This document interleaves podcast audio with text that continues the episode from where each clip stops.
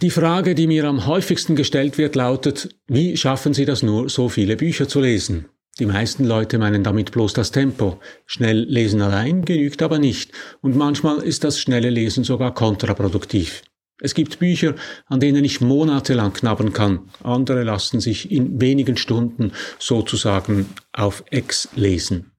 Wichtig scheinen mir drei Dinge, dass Sie überhaupt lesen, das ist heute alles andere als selbstverständlich, dass sie Bücher lesen, also in längere Texte und komplexere Gedankenwelten eintauchen und dass sie die Bücher nicht nur lesen, sondern verdauen, verarbeiten, sich anregen lassen, dass sie mit anderen Worten von Büchern geistig profitieren. In meinem Wochenkommentar verrate ich Ihnen diese Woche das Geheimnis, wie ich lese. Es sind fünf ganz konkrete Tipps, wie Sie mehr aus Büchern machen können. Mit anderen Worten, ich zeige Ihnen, wie Sie sich klüger lesen können. Mein Name ist Matthias Zehnder. Ich gebe Ihnen hier jede Woche zu denken. Mein Thema Medien, die Digitalisierung und KI, mein Angebot konstruktive Kritik. Wenn Ihnen das gefällt, drücken Sie doch den Knopf für Abonnieren, dann verpassen Sie meinen nächsten Kommentar nicht.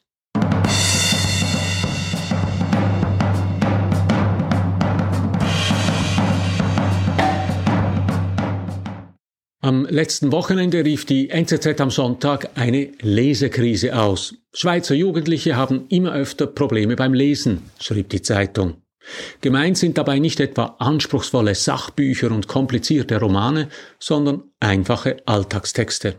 Etwa die Hälfte der 15-Jährigen in der Schweiz können heute nicht richtig lesen.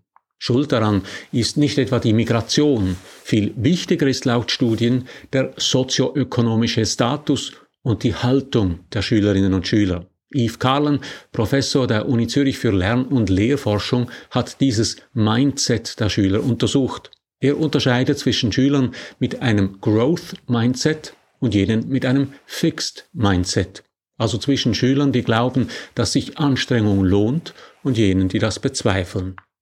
Fast 40 Prozent der Schweizer Schüler gehören zur zweiten Gruppe. Sie glauben, dass Lesen ein Talent ist und haben sich damit abgefunden, dass sie es halt nicht können. Sie haben resigniert. Doch Lesen ist wie Tanzen, Hornspielen oder Schnitzen zu einem großen Teil reine Übungssache. Es ist also quasi ein Handwerk, das man lernen und üben kann. Wie bei jedem Handwerk gibt es Tipps und Tricks für besseres Gelingen. Diese Woche teile ich mit Ihnen fünf Tipps, die mir dabei helfen, besser zu lesen. Dabei ist mir wichtig, dass Sie selbstverständlich lesen können, wie Sie wollen, ob Fachliteratur oder Fantasy, ob schnell oder langsam, auf Papier oder elektronisch, Hauptsache, Sie lesen. Meine Tipps richten sich an Menschen, die mehr aus ihrer Lektüre machen möchten, die also aus und mit Büchern lernen möchten. Um eines geht es dabei nicht, um das sogenannte Speed Reading, Seit den 50er Jahren ist davon immer wieder die Rede. Schnellleser sollen in der Lage sein, Tausende von Wörtern pro Minute zu lesen, statt nur 200 bis 400 wie normale Menschen. Die Techniken empfehlen zum Beispiel, mit den Augen nicht mehr den Zeilen zu folgen, sondern Texte nur noch zu überfliegen. Das geht aber nur, wenn man die innere Rede unterdrückt, wenn man also den Text, den man liest, nicht mehr innerlich nachspricht. Wissenschaftliche Studien zeigen aber, dass dieses Unterdrücken der inneren Rede das Textverständnis massiv hemmt. Wie immer finden Sie übrigens die Quellen zu diesen Angaben auf meiner Webseite. Jana Nikitin vom Psychologischen Institut der Universität Zürich sagt, es sei vor allem die Fähigkeit, Worte schnell zu erkennen, die das Lesen beschleunige. Sie sagt, Zitat, Schnelle Leser beherrschen also die Sprache besser als langsame Leser. Sie lesen nicht schneller, weil sie die Augen schneller bewegen oder den Text als Ganzes lesen können, sondern weil sie ihn schneller verstehen. Lesen ist mit anderen Worten vor allem Übungssache. Und Übung ist vor allem eine Frage der Motivation. Das deckt sich mit den Erkenntnissen der Bildungsforscher. Stichwort Growth Mindset. Darauf bauen auch meine fünf Tipps auf. Es sind fünf Tipps für mehr Motivation und ein besseres Textverständnis. Der erste Tipp, das richtige Buch. Entscheidend ist nicht, dass Sie möglichst viele Bücher lesen, sondern dass Sie die richtigen Bücher lesen. Ich meine damit nicht besonders gute oder ausgewählte Bücher, sondern jene Bücher, die Ihnen im Moment gerade etwas sagen. Ich unterscheide deshalb nicht zwischen den guten und den schlechten, sondern zwischen den richtigen und den falschen Büchern.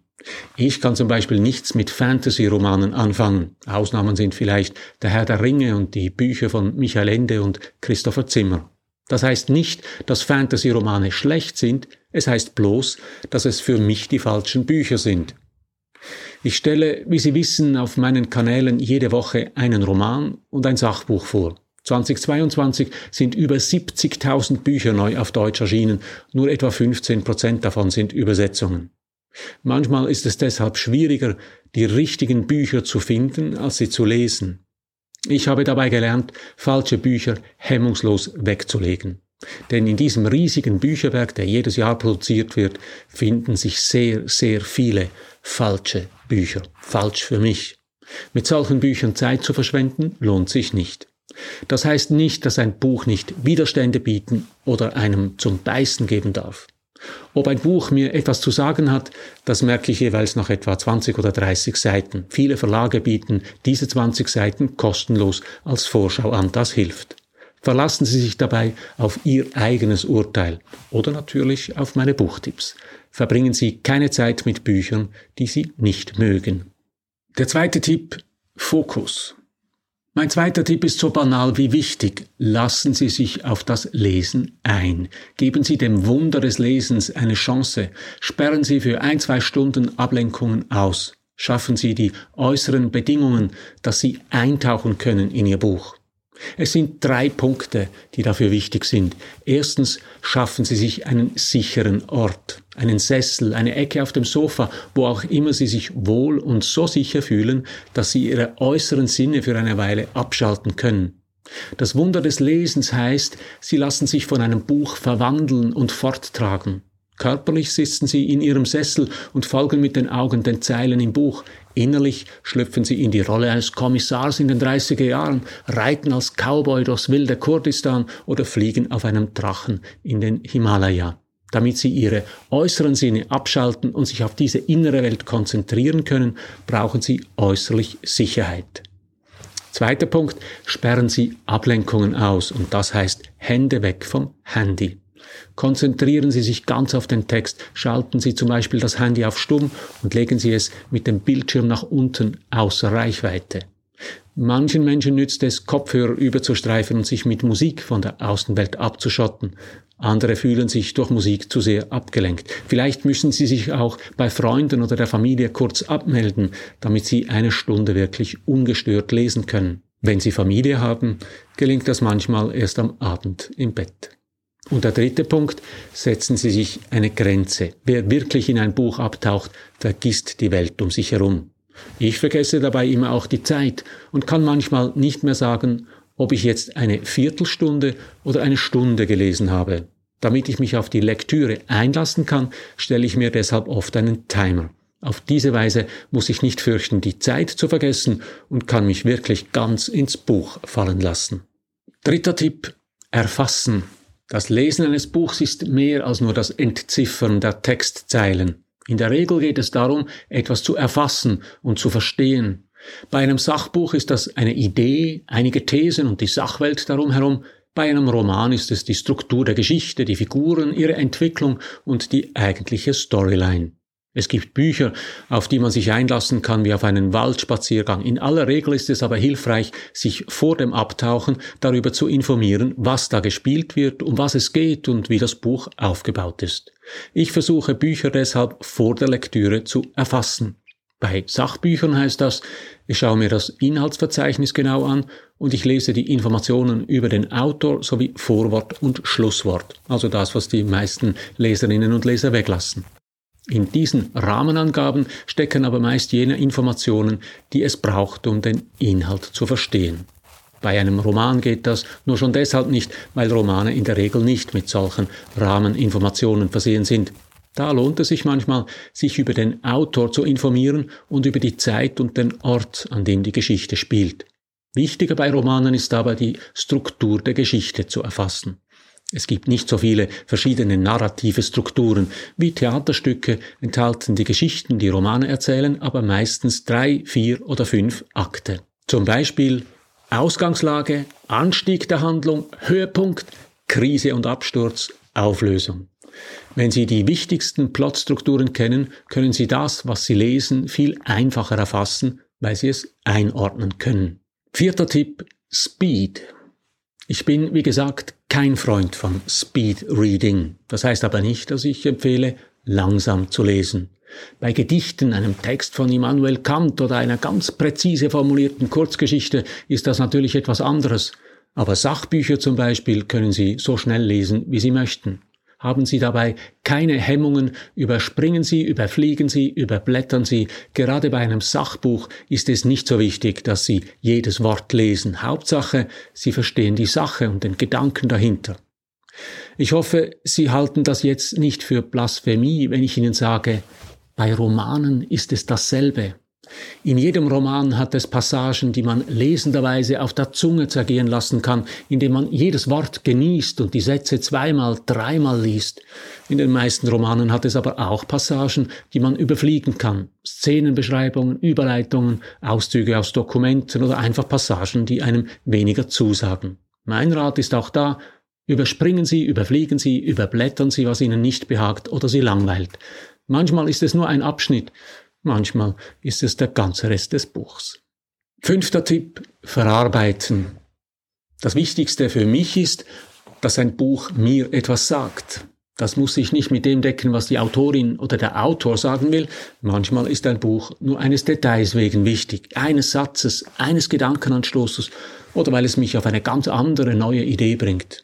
Manchmal sind es ganze Abschnitte, die mir wichtig sind, weil sie mir ein Stück Welt erklären oder meine Sicht auf ein Thema verändern. Diese Abschnitte möchte ich später wiederfinden. Ich lese Bücher deshalb immer mit dem Bleistift in der Hand und markiere in elektronischen Büchern interessante Stellen. Diese Stellen bilden immer auch die Grundlage für meine Buchtipps. Sie geben mir ein Grundgerüst dessen, was die Autorin oder der Autor sagt. Mit meinen Markierungen finde ich blitzschnell die wichtigen Stellen in einem Buch wieder. Mein System dafür ist denkbar einfach. Ich markiere auf der Buchseite die Stelle am Rand mit einem Bleistiftstrich und notiere auf der ersten Buchseite die Seitenzahl. Es gibt Bücher, da stehen auf dieser Seite nur ein, zwei Zahlen. Und es gibt Bücher, da reicht die eine Seite kaum aus für all die interessanten Stellen. Besonders wichtige Stellen scanne ich mit dem iPhone ein. Früher war dafür eine spezielle App nötig. Heute geht das am schnellsten mit der gelben Notizen-App von Apple. Auf diese Weise erstelle ich von jedem gelesenen Buch eine Art Leseprotokoll.